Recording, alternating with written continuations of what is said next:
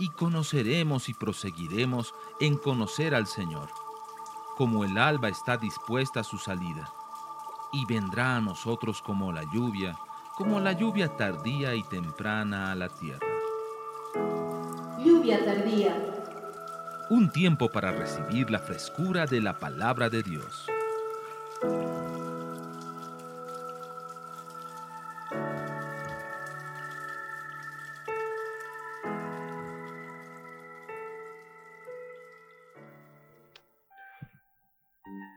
Una palabra que nosotros desconocemos bastante porque no la, no la aplicamos en nuestra cultura. La palabra es circuncisión. Quiero enganchar dos cosas que son bien importantes. La palabra circuncisión literalmente en el diccionario significa corte en redondo. Y es bien interesante lo que aparece en, en el libro de Josué, la primera ciudad que Josué debe conquistar es Jericó. Y era complicado porque ese pueblo con el que Josué llega al borde del río Jordán era un pueblo que no tenía mentalidad de guerrero ni de victorioso. Solo para que usted se ubique en qué estoy diciendo. 40 años atrás, Dios levantó un hombre llamado Moisés. Moisés fue un hombre sin igual. Él obedeció a Dios y sacó a su pueblo después de muchos problemas. Lo sacó del gobierno más importante de la historia de ese momento, Egipto y lo sacó al desierto. El deseo de Dios era que este pueblo no solo saliera de la esclavitud, sino que entrara a una tierra nueva. Pasado nueve meses llegaron a un lugar, Cades Barnea, y desde ahí Moisés mandó dos espías para que vean cómo estaba la tierra, por dónde entrar, etc. Después de tres meses volvieron los espías y diez de los doce dijeron no podemos entrar. A consecuencia de eso, el Señor se enojó mucho con su pueblo y lo sentenció a no entrar al a, a Canaán tal como ellos habían dicho y a morir todos en el desierto. Pasaron 40 años de ese episodio oscuro. Josué tiene más de 80 años, es un joven de 80, que tiene en su mano poderosa una tarea muy, muy importante, terminar terminar la misión que Dios había dejado pendiente 40 años atrás. Entonces Josué cruza el río con todo el pueblo, cosa que no pasó la anterior vez. Y en ese lugar Dios les dice que deben circuncidar a la gente. Ahora, ¿a qué gente? A la gente que en esos 40 años había nacido en el desierto. ¿Me entiende, verdad? La generación que salió de Egipto fue circuncidada por Moisés. Pero cuando ellos fueron muriendo y naciendo otras personas, lo que sucede es que hay una generación que es la generación del desierto, que no estuvo en Egipto, pero tampoco estuvo en Cana, que no vio con sus propios ojos las plagas, ni vieron al ejército de Faraón ser llevado por las aguas. Era un pueblo criado en medio de la esterilidad. ¿Por qué esterilidad? ¿Qué crece en el desierto? Era un pueblo que estaba acostumbrado, ¿sabes a qué? A levantarse cada mañana, ir a traer el maná que caía del cielo, necesitaban agua, ir a la peña que estaba más allá y pasar todo el día mirando la arena sin hacer nada. Esa es la historia tampoco había mucho que hacer, ¿sí? Además de ir en vueltas por aquí, por allá. Dios les daba el, alimento, les daba el calor, ellos no necesitaban hacerse fogatas en la noche. Dios les daba la sombra para el día, no tenían que hacerse enramadas. Dios les dio todo, todo. Entonces cuando ese pueblo entra o cruza el río, la primera cosa que pasa es de que el maná deja de caer. Y eso era complicado para un pueblo que nunca había agarrado en su mano una picota, ni había agarrado una semilla. ¿Me estás siguiendo, verdad? ¿Estamos bien? No pelearon contra ningún ejército en el desierto. Literalmente vieron pasar los días, los meses y los años. Y de ser pequeñitos, llegaron a ser gente de 35, 40 años. Pero sin, como decimos acá, sin oficio ni beneficio. Ahí está, esa era la gente. Entonces cuando Dios le dice a Josué, ha llegado el momento de entrar, Josué se sube a un lugar alto y mira a su pueblo, una nación de más de un millón de personas. No había ejército, no tenían armas, era un pueblo que no sabía hacer cosa alguna. Qué difícil. De ahí que cuando ellos avanzan un poco más se dan cuenta que la primera ciudad que ellos deben vencer era una de las peores que había. El nombre de esta ciudad era Jericó. Y Jericó no solamente era una gran ciudad, sino que era una ciudad fortificada. Es como tener como examen de ingreso el examen final. Oye, eso no es, tremendo. Entonces, cuando tú lees en la palabra, te vas al libro de Josué, Dios le da una estrategia a Josué.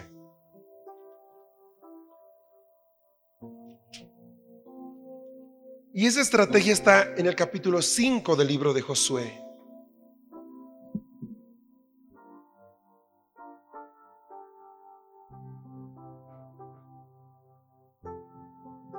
Algunas Biblias tienen títulos en los capítulos. Si la tuya tiene, tal vez diga algo así. Circuncisión de la segunda generación.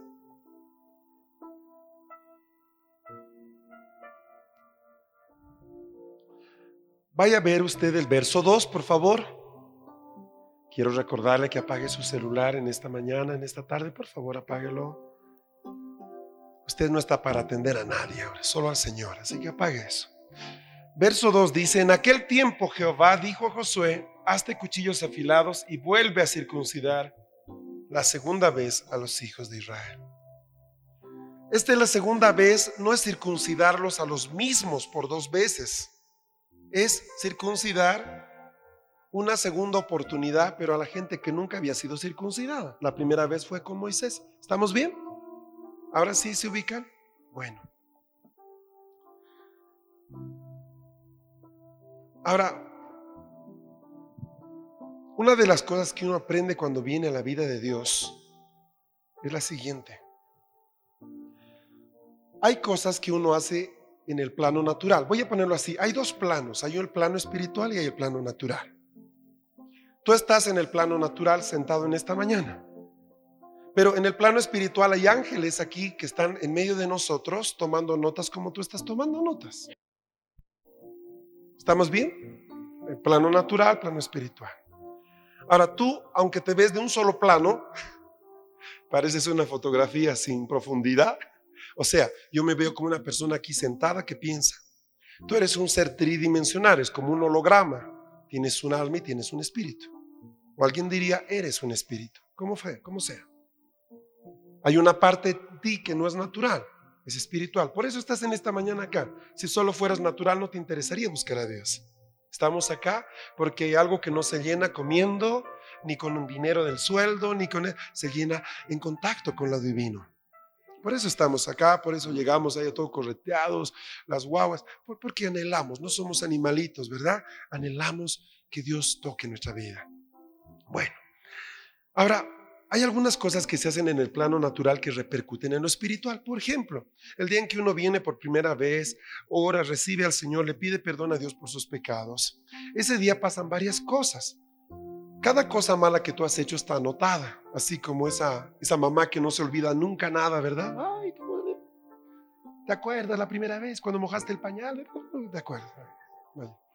Bueno, ahí está todo, todas las cosas que hicimos. Y eso estaba escrito y dice que el día en que tú conociste al Señor, ese papel fue limpiado por la sangre de Jesucristo. Entonces cuando el diablo dice, ¿y lo que hizo ella? ¿Y lo que hizo ella? Dios dice, no hizo nada. ¿Cómo que no hizo nada? No, aquí está su hoja, mira, está limpia. ¿Cómo? Jesucristo la borró por su sangre. Bueno, tú no, te, tú no ves la sangre ese día, no ves que nadie esté borrando nada, pero está pasando. No solo eso, Pablo dice que hemos sido transportados del reino de las tinieblas y la muerte al reino de la luz.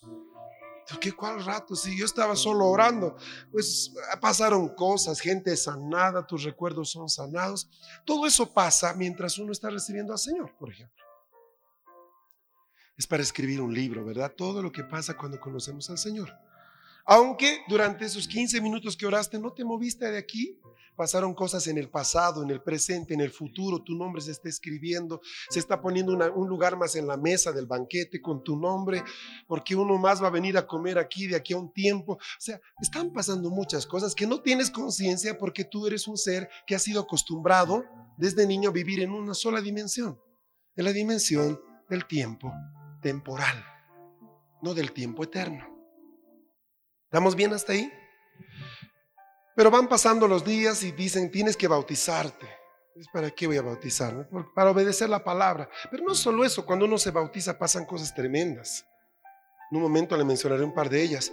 Pero una de las cosas que pasan es de que al bautizarme yo me identifico con la muerte de Jesús.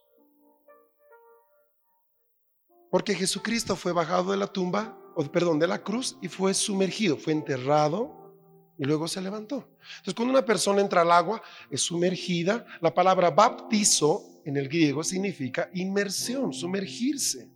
Y luego se levanta. Entonces, ¿qué estás haciendo el día que te bautizas? Estás diciendo, yo acepto públicamente que Jesús murió por mí, pero también te sacan, no te dejan bajo el agua, porque si no ya de, bautizo pasa funeral, ¿estamos? Entonces te sacan del agua y, y al sacarte del agua están diciendo, pero también creo que me voy a levantar de los muertos un día. Así como Jesús se levantó, yo me levantaré. Entonces, ¿es una elección que te bautices? No, debes bautizarte sí o sí. Es importante. Entonces, el bautizo está ahí, por ejemplo, ¿verdad? Pero uno ese día se ve, hace frío, hace sol, se mete al agua, unos lloran, cantan, de todo. Es una experiencia linda. Pero no te das cuenta todo lo que está pasando en el plano espiritual otra vez.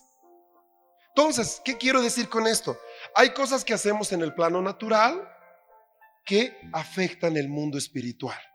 ¿Estamos bien? Ahora, en este capítulo, Dios le dice a Josué, Josué, la estrategia para vencer Jericó es la siguiente. Vas a ir a dar vueltas, a hacer círculos por siete días alrededor de Jericó. Yo me encargo del resto. ¿Qué significaba la palabra circuncidarse o circuncisión? Cortar en redondo. ¿Ven algún significado parecido? ¿Saben qué está haciendo siete días de Israel dando vueltas alrededor de Jericó? Está circuncidando a Jericó. Y luego por su propio peso, ¡puf! se cae Jericó. Ellos al, darse, al dar vueltitas como en un desfile escolar, cada vuelta estaban circuncidando el pecado de Jericó. Pero para poder circuncidar a Jericó, ellos primeramente debían ser circuncidados. ¿Ahora lo agarró? Pues en la práctica, en la parte vital, si lo he entendido, diga, wow. Aparecen perritos, ¿vio? En la parte a, veces nosotros vemos los libros históricos de la Biblia como pura historia, pero hay diseños tan tremendos.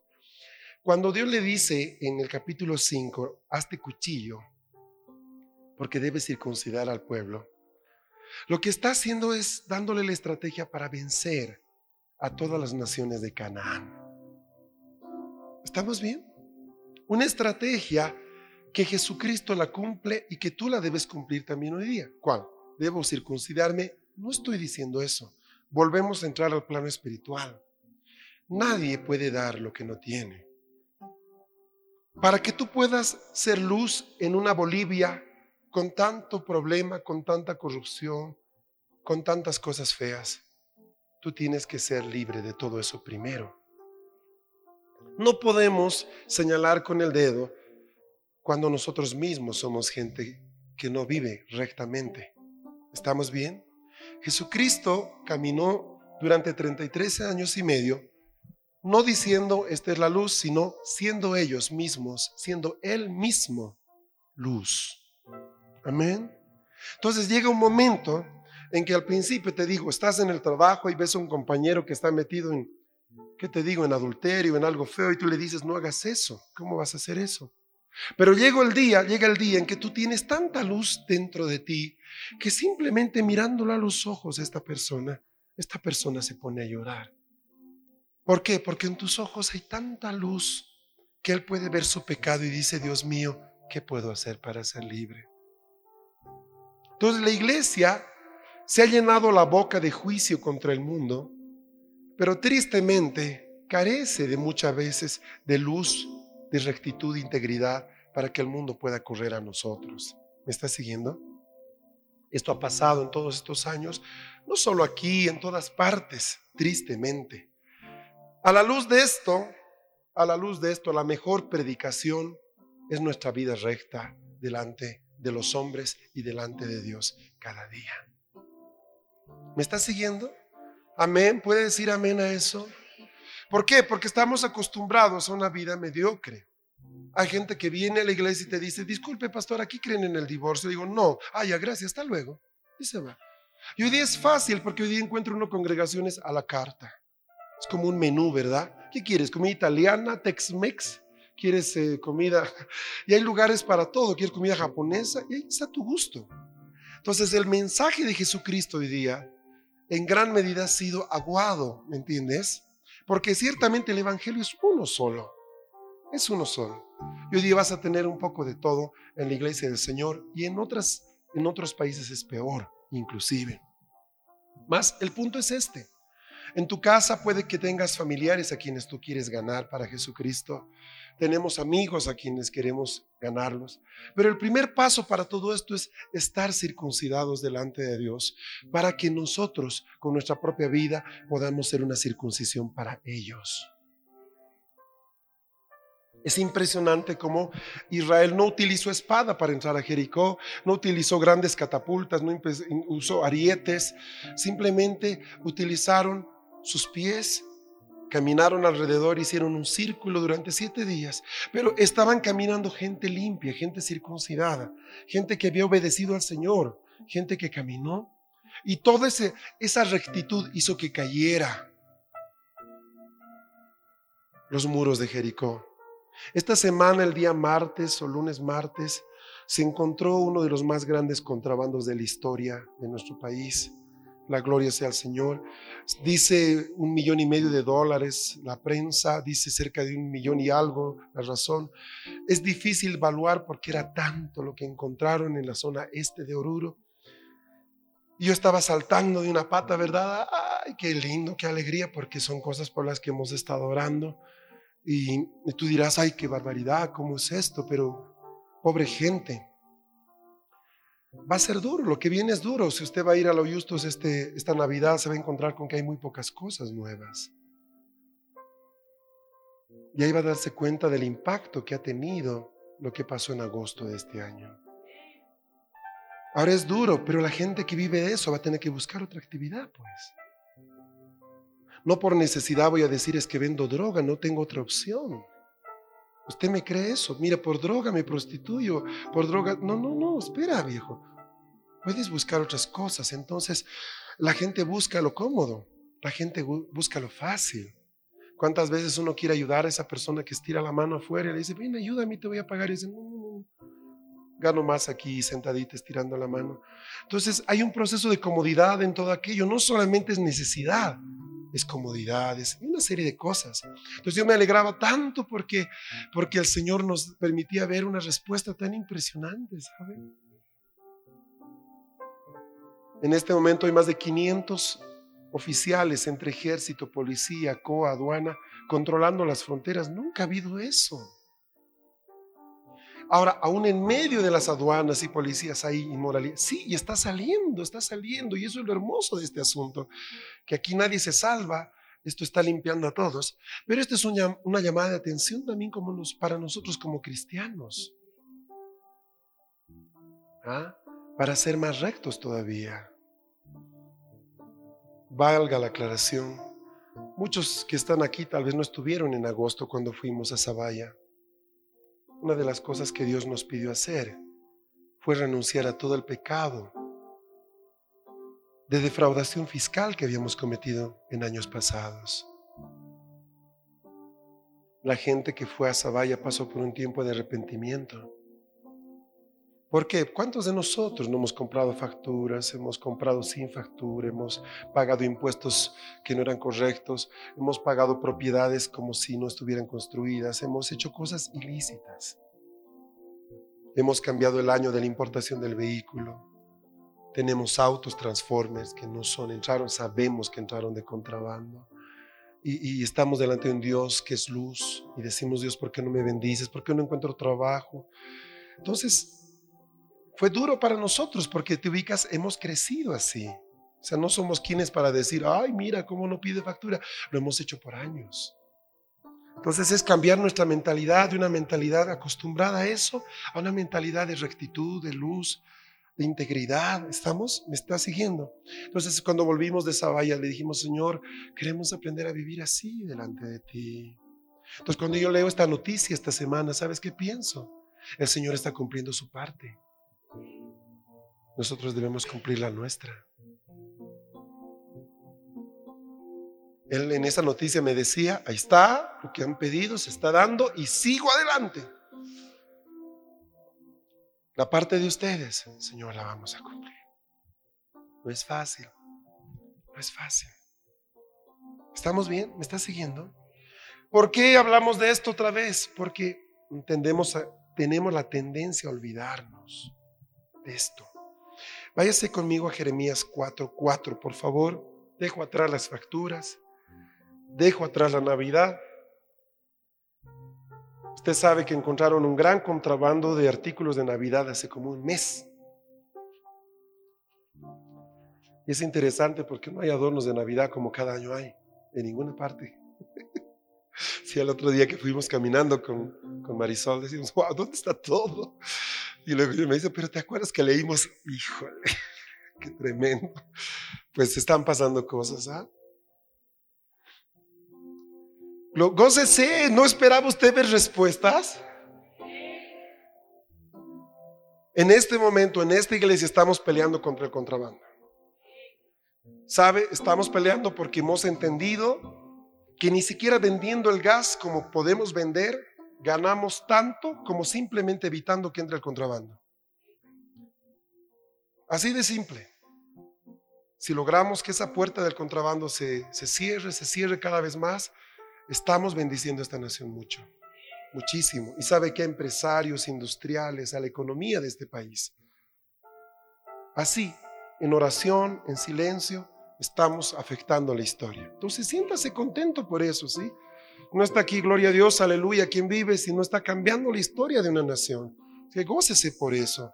Eso es hermoso y, y sabe, hay mucha tarea más por hacer.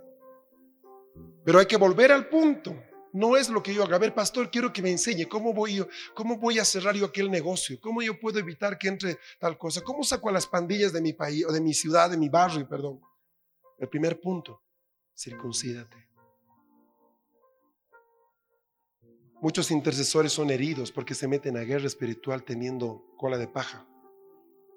Y entran con sus antorchas de fuego, meten fuego a todo, se dan la vuelta y la cola está ahí, ¿no?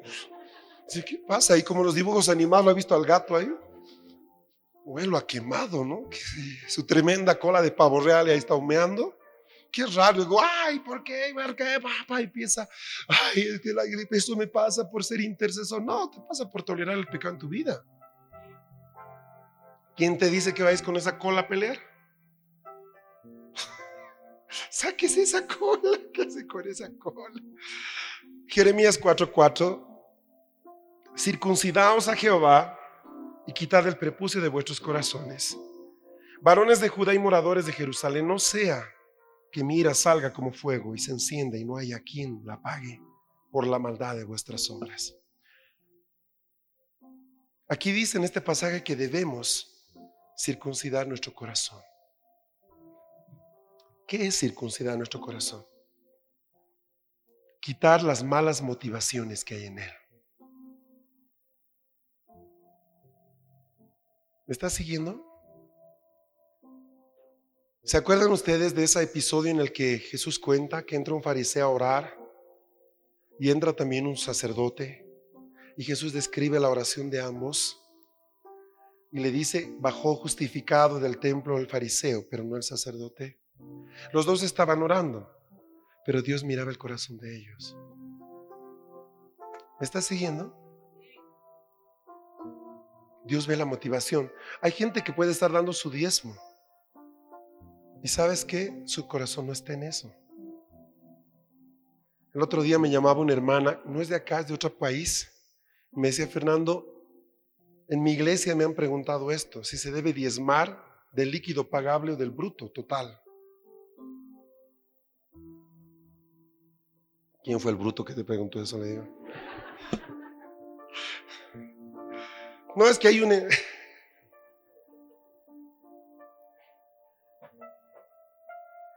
Me recuerda a esos maridos que tienen que dar el dinero para los gastos y pide las facturas, ¿no? Y ahí así, luz, agua, teléfono, ya. ¿Qué falta? ¿Qué vas a comprar? Leche, leche, ya son seis pesos. Eh, pan, ¿cuánto es? 10 panes, 3.50, 3.50. Tú, ya aquí hay 50 centavos más para tu chicle. Con eso tienes todo. Aunque parezca increíble, esto es para Ripley, hay maridos así, ¿no? Dios me libre. Te ayude, mujer, tu fe no falte. Pero e-, ese no es el corazón del Señor. a ver, ya te he bendecido esta semana, tu hijo no se ha muerto, te ha alcanzado el pan, suficiente, pues ya que me pides, la próxima semana ya tu cupo ya está full para esta semana. Y yo le digo, ¿por qué preguntan eso? Es que hay gente que dice que debe diezmar de lo que, líquido pagable, o sea, de lo que le dan cabalito después de los descuentos. Y hay alguien que dice que se debe pagar el diezmo, dar el diezmo, eh, de lo que nominalmente se supone que ganas. Yo le digo, mira, diles lo siguiente, en nuestra iglesia diezmamos el 20% por lo menos.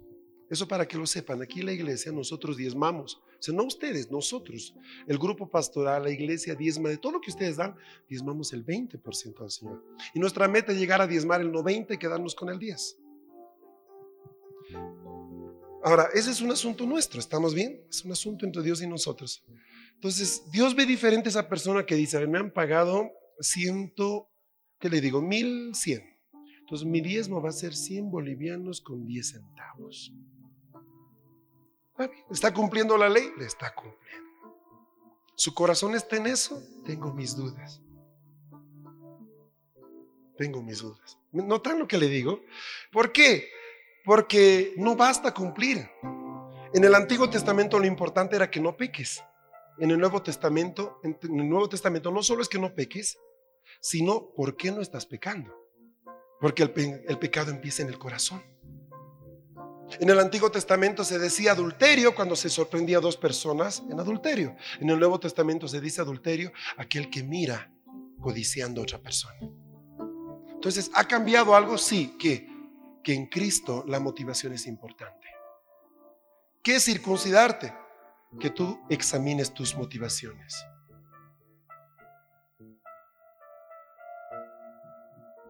Puede haber alguien que aquí cuando empezamos a adorar estaba, aleluya, sus voces y mira, ah, wow, cómo adora. Pero nunca la vas a ver venir a orar una madrugada cantando así solita, esa persona, sin que nadie le escuche. Wow, cómo cantes, hermanito. ¿Cómo cantes, hermanita? Sí. Habría que verlo en la cocina, habría que verlo en el trabajo si canta igual. Habría que verlo en el colegio. O sea, ¿por qué? Porque estamos entrando al corazón. Amén. ¿Estamos bien? ¿Está conmigo? Dios quiere que seamos circuncidados de corazón. Váyase conmigo a Jeremías 6. Jeremías es el libro de la circuncisión. ¿eh?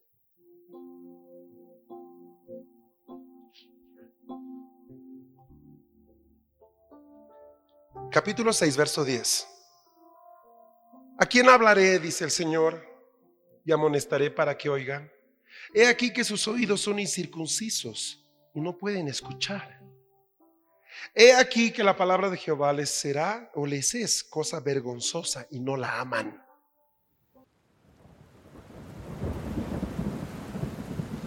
Estás escuchando tu programa Lluvia Tardía.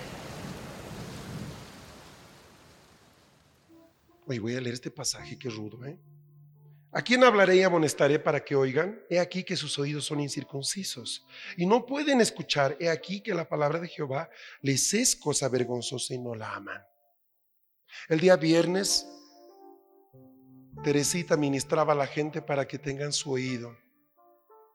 Ahora, ni diez Teresas van a poder abrir el oído a una persona que no ama la palabra. Hola.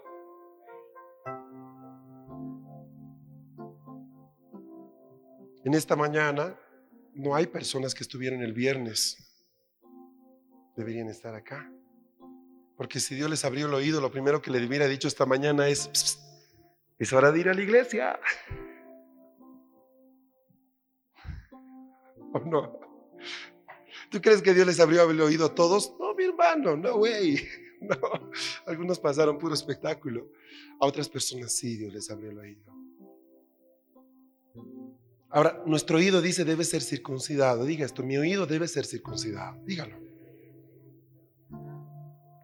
Nosotros somos personas que escuchan muchas cosas, pero no necesariamente deben oír todas ellas.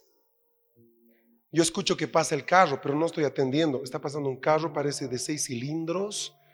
Por el motor suena como carro a diésel, debe ser ¿Te ubicas? No hacemos eso. O sea, tienes un rango de sonidos que llegan a ti. ¿Ah? Eh, está, está un bebé incómodo, será varoncito, será comida, creo que le está doliendo la guatita. O sea, no, hermano, estamos escuchando mil cosas, pero no necesariamente estamos oyendo algo en especial. ¿Está conmigo? Ahora, una de las cosas que debemos darnos cuenta es que es necesario saber qué vamos a escuchar. ¿Me estás siguiendo? Hay algunas cosas que tú es mejor que las apagues la radio, no las escuches, porque escucha lo que edifica, lo que trae vida. Dice que lo que no edifica, destruye. Lo que no da vida, trae muerte. Hola. Está conmigo, ¿verdad? ¿Me estás siguiendo? Uy, ¿sabes qué te quiero contar? Dice que no dice que... Un ratito, hermana. Ya sabe, ¿no? Oído, no basurero. No me eches tu basura. Yo no quiero saber nada de este asunto. Pero es que no me vengas con esa historia. Aquí hemos hecho muchas veces un ejercicio importante. Muchas veces se acercaba alguien y le decía, ¿sabes qué, Isaac? La hermana Edith eh, es bien jetoncita. El otro día me ha hablado y me ha dicho algo bien torpemente. Te dijo eso sí. Y sabes qué así, Isaac, ven a ver un ratito conmigo, ven, ven, ven.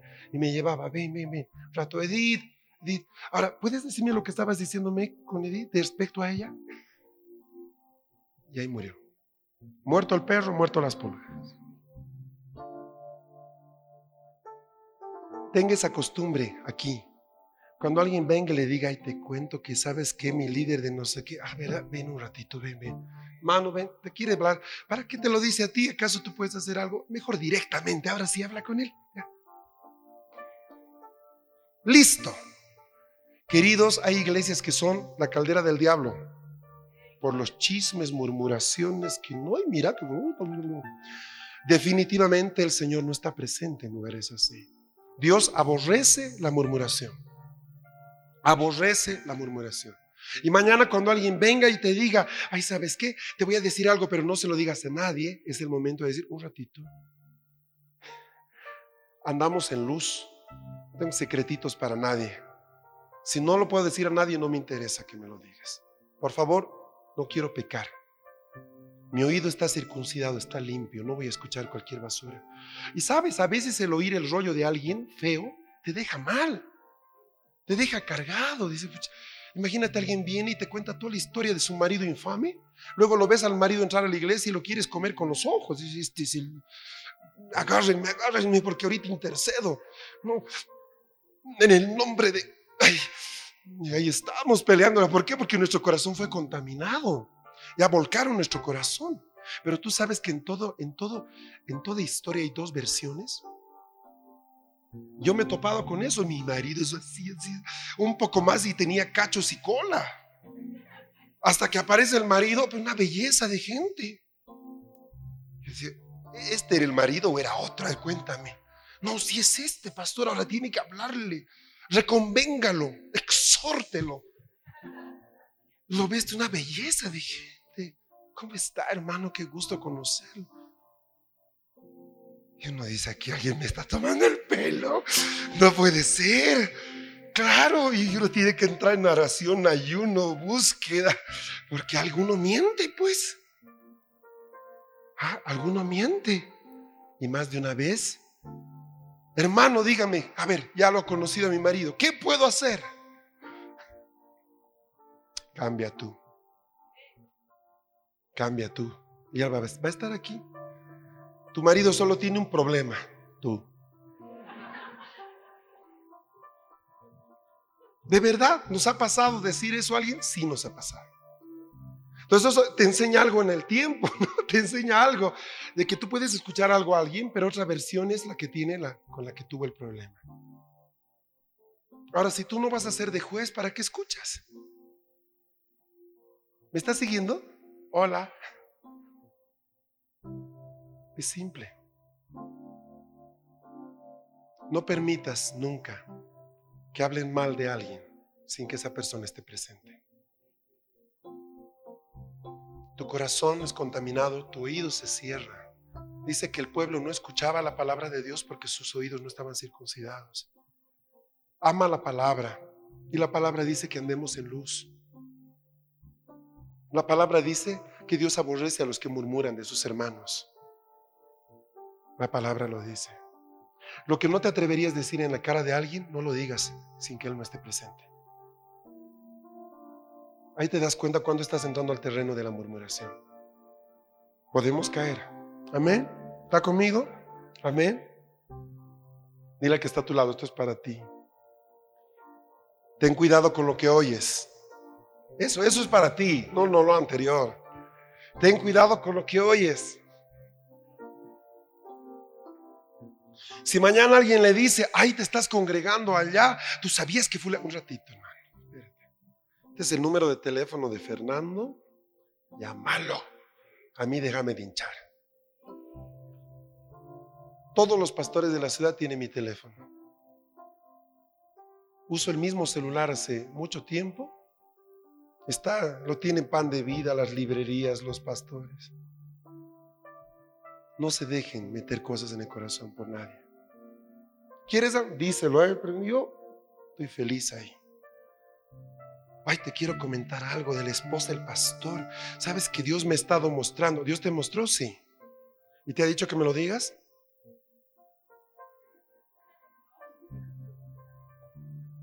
Entonces, anda a orar, hermanita, porque ¿para qué me largas tu, tu muerto aquí? En el, libro de Éxodo, en el Éxodo, en Éxodo capítulo 6,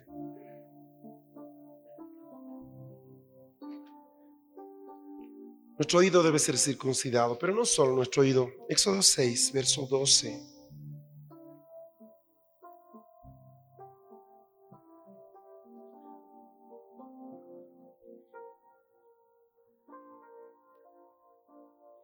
Dice, y respondió Moisés delante de Jehová, he aquí los hijos de Israel no me escuchan.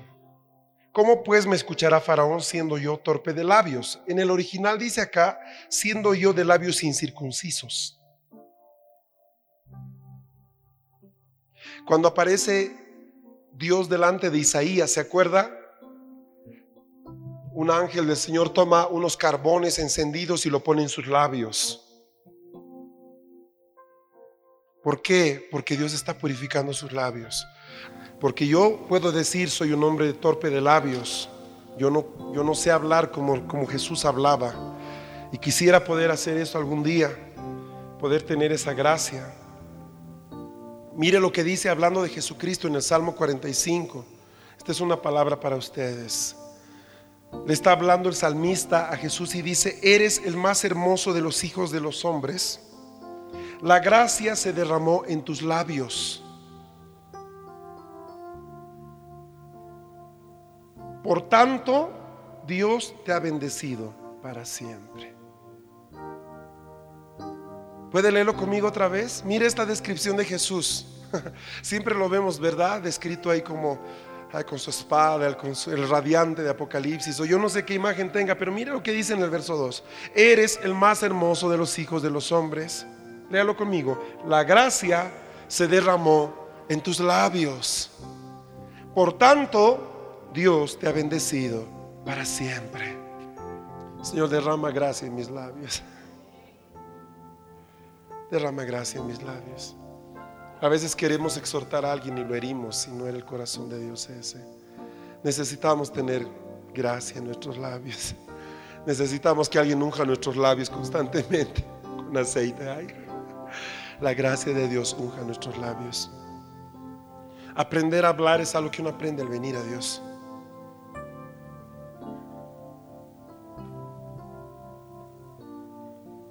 ¿Cuántos aquí necesitamos esto? necesitamos esto. Las parejas necesitan tener labios circuncidados. Los papás para los hijos. ¿Verdad? Momentos de enojo decimos cosas que nunca deberíamos haber dicho. Jesús dice que tenía gracia derramada en sus labios. Qué precioso. Levítico capítulo 19. Váyase rapidito atrás.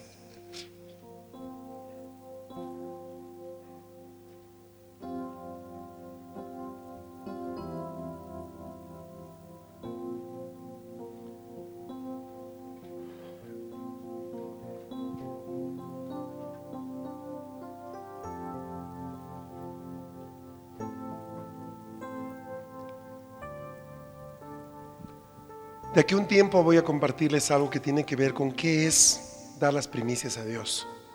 Es muy importante. Porque uno piensa que tiene que ver solo con dinero, pero es, realmente tiene, es mucho más grande.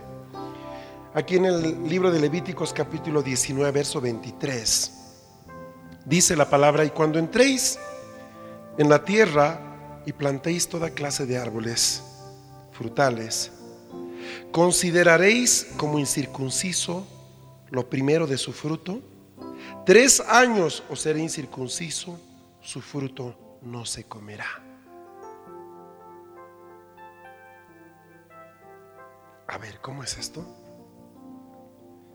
Cuando entren a la tierra, sembrarán árboles frutales, pero por tres años no podrán comer de su fruto. Circuncidarán sus frutos por tres años.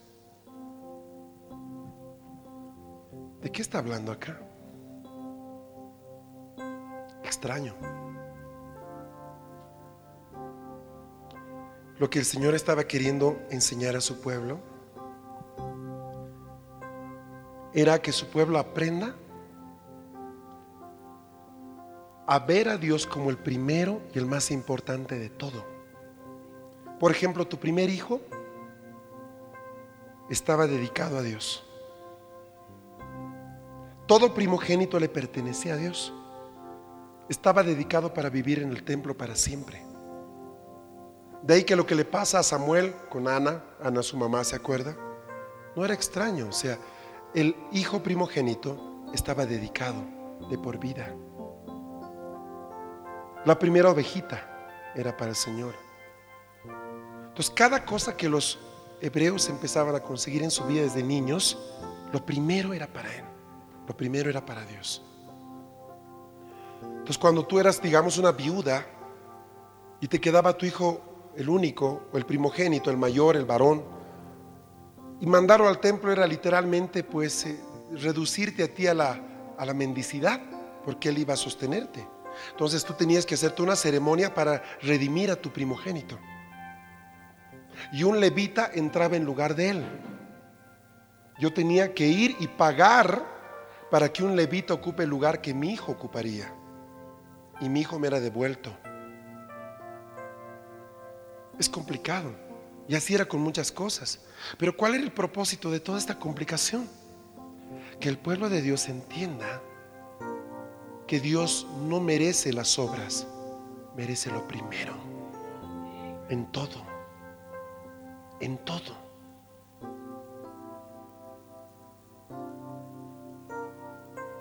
Aquí hemos enseñado que cuando ganas un trabajo tu primer sueldo íntegro se va al alfolí.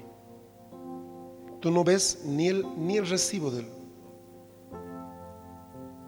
Y sabes, esa gente que ha hecho eso acá, no le falta trabajo. Yo les podía dar nombres aquí de muchos. No les falta trabajo. Entonces, ¿qué sucede? En el proceso nosotros de cambiar nuestra mente, nos damos cuenta que venimos de un contexto en el que se le daba la limosnita a Dios. Pero cuando tú entras a, ver el Evangelio de Jesucristo y ves la Biblia en su totalidad, a Dios se le daba lo mejor. Me explico. Es fácil ofrendar un auto que nadie lo quiere, está más viejo que parece carreta. Pero qué difícil es ofrendar un auto cero kilómetros que era para ti, por darte una idea. O hay cosas que no nos son difíciles de dar. Si yo les digo, por favor, tráiganos ropa esta Navidad, vamos a regalar, no es, no es nada difícil agarrar las cosas que nos ocupan espacio, que pasaron de moda, que ya están media viejas. Saca el traje que te regalaron este año. Si tuvieras que dárselo al Señor, ¿le darías esto así con todo de agujero? Pues ahí es cuando empezamos a cambiar nuestra mentalidad, ¿verdad? Y Dios nos pide lo mejor, Dios nos pide lo primero. Dame lo mejor. Y Dios pesa tu corazón. Mm, mm, es difícil. Tres años de sembrado, no puedes tomar de eso. Hoy día ve Israel, todo Israel está sembrada. Pasas a la parte jordana, desierto. Pasas al Líbano, desierto. Vas donde los hebreos, verde, naranjas, frutas, piñas, dátiles, su tierra, todo, todo, todo da. Tres años dieron. ¿Cuántos años que tienen fertilidad? ¿Dónde ha visto un judío pobre usted?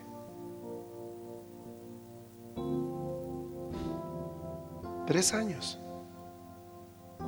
Significó la diferencia para siempre. Mira qué tremendo. Hola. Se quedaron los amén. ¿sí? sí, en serio. Yo amo mucho Chile porque he visto cosas insólitas en Chile. Estábamos en un congreso en una ciudad llamada Temuco el año 2002, 2001, 2002, perdón. Y sabe que Dios habló mucho de lo que iba a ser la toma de Chile. Eran 3.500 personas en un gimnasio. Yo nunca en mi vida había visto. Acercaban las personas, literalmente, agarraban su billetera, sacaban su documento de identidad y lo tiraban entero. Sacaban sus llaves del auto, sacaban su llave. Los muchachos iban, se sacaban sus zapatos, sus chamarras, sus guitarras, cheques firmados en blanco, tarjetas de crédito. Yo decía, Dios mío, horas la gente, la toma de Chile, y la toma de Chile se hizo. Gastamos en la toma de Chile más de 35 mil dólares se ofrendaron tres vehículos en una noche. Cuando la gente está lista para dar, está algo por pasar en esa nación muy fuerte. Si tú ves, cuando se sueltan las finanzas de nuestra mano, es porque Dios ha hecho una obra muy especial de corazón. Ve hechos. Yo me quedé impresionado. ¿Sabe? Sin persuasión sin manipulación, siempre, nada. Vamos a levantar una ofrenda para la toma de Chile. No es de igual como Dios le va a devolver nada. Es por Chile, véngale, por Chile. sus chaquetas, los chicos. Yo vi salir del coliseo niños sin zapatos, carteras, todo. No había dónde poner las cosas. Yo estaba adelante, ayudaba. Nunca había visto algo así dijimos, Chile está listo para un avivamiento. Verdaderamente, verdaderamente. Cuando tuvimos un año después un entrenamiento aquí en, en Bolonia, donde estábamos antes, una mujer de Chile viajó desde Tierra del Fuego por tierra. Viajó ocho días para llegar a La Paz. Y así como ella, muchas personas. Chile está lista para una visitación de Dios. ¿Usted ve cómo los ojos del mundo están sobre Chile? No solo estos días, hace rato. Líderes tecnológicos, economía más estable. El único, la única ciudad de la América Latina donde el dólar está bajando cada día en vez de subir. Es una pérdida para nosotros ir a Chile con dólares. El único. En todas las ciudades y países está subiendo el dólar. En Chile baja. ¿Sabes por qué es eso? Porque hay un pueblo de Dios. Generoso hasta los tuétanos. Yo llegaba a Chile, yo me quedaba asombrado.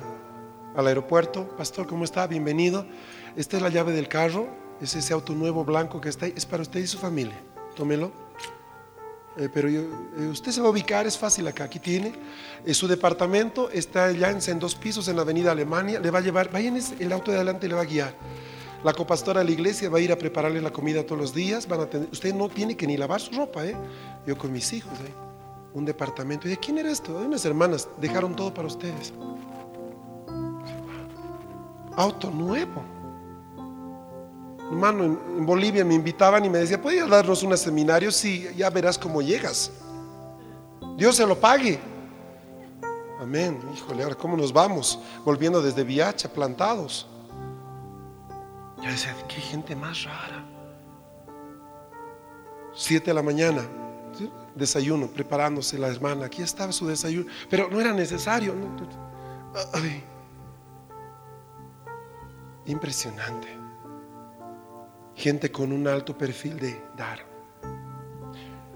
El aprender a entregar nuestros primeros frutos. Yo no le pido esto que haga conmigo, le pido que lo haga con Dios.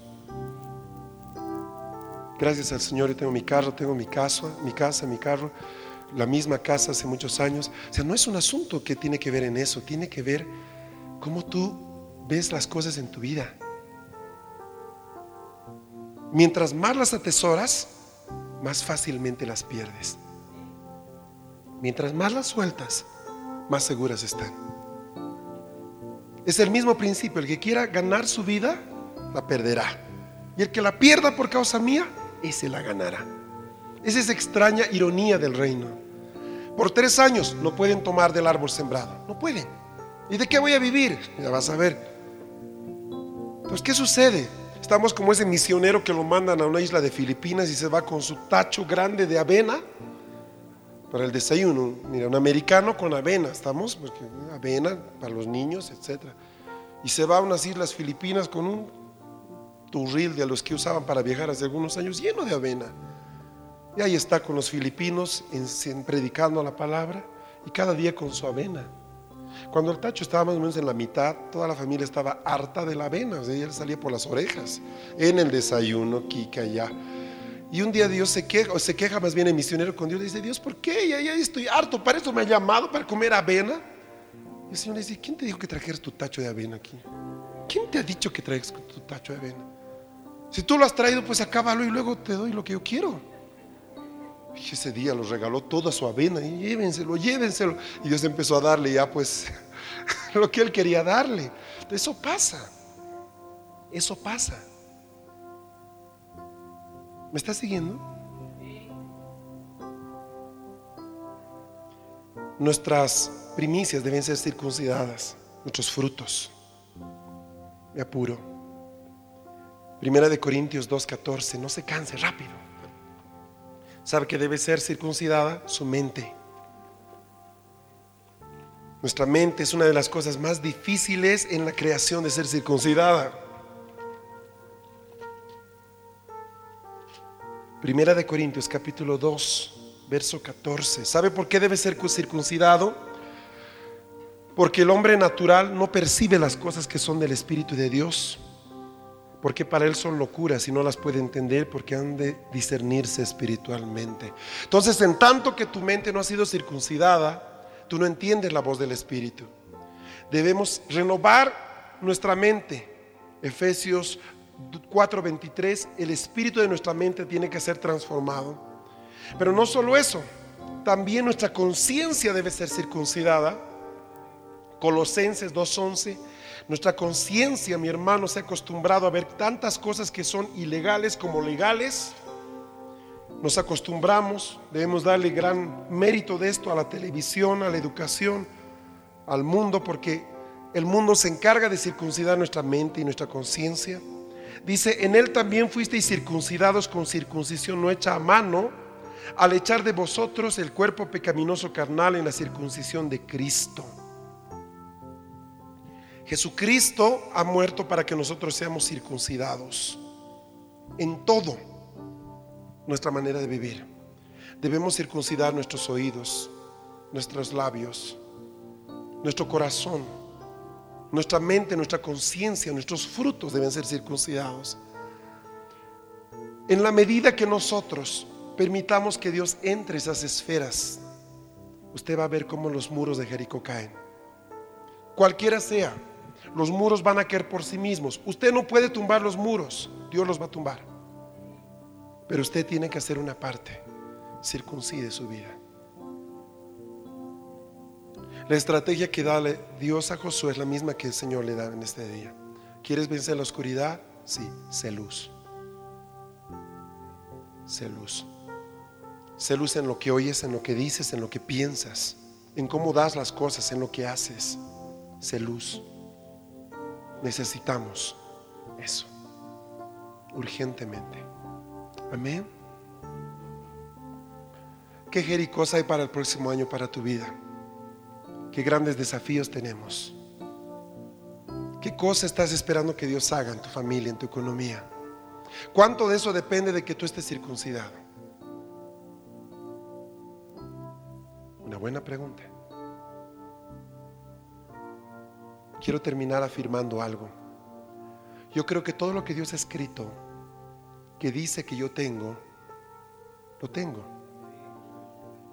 Que dice que yo soy, yo soy y que dice que voy a pasar y voy a tener, así será hecho. Está escrito. Si yo no veo eso, es porque en alguna parte estoy perdiendo la señal que Dios me da. En lo que escucho, en lo que digo, en lo que pienso, en lo que hago. Examíname, Espíritu Santo. Pruébame y conoce mi corazón. Amén. ¿Podemos orar un momento?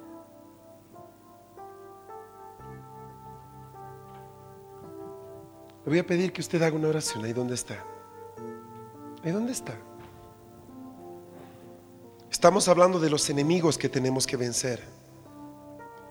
Habíamos visto tres enemigos la semana pasada y la verdad que yo iba a avanzar. Solo que el Señor me paró esta mañana en seco y me dijo, un ratito, Fernando un ratito, eso de los enemigos está bien. Vas a enseñar a qué enemigos deben vencer. Lo que no les estás enseñando es cómo vencerlos. La clave para vencer a tus enemigos es haber sido circuncidado.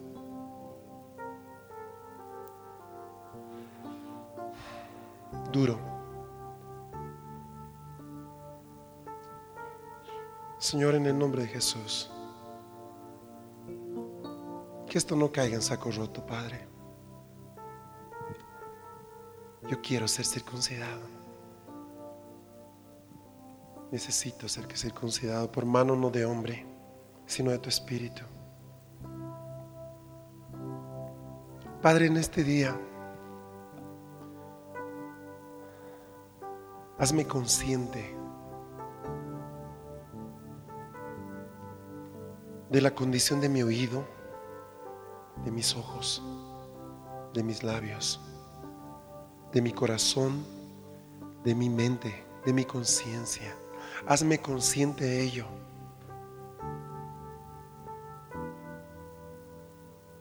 Padre, quiero tener un espíritu dócil.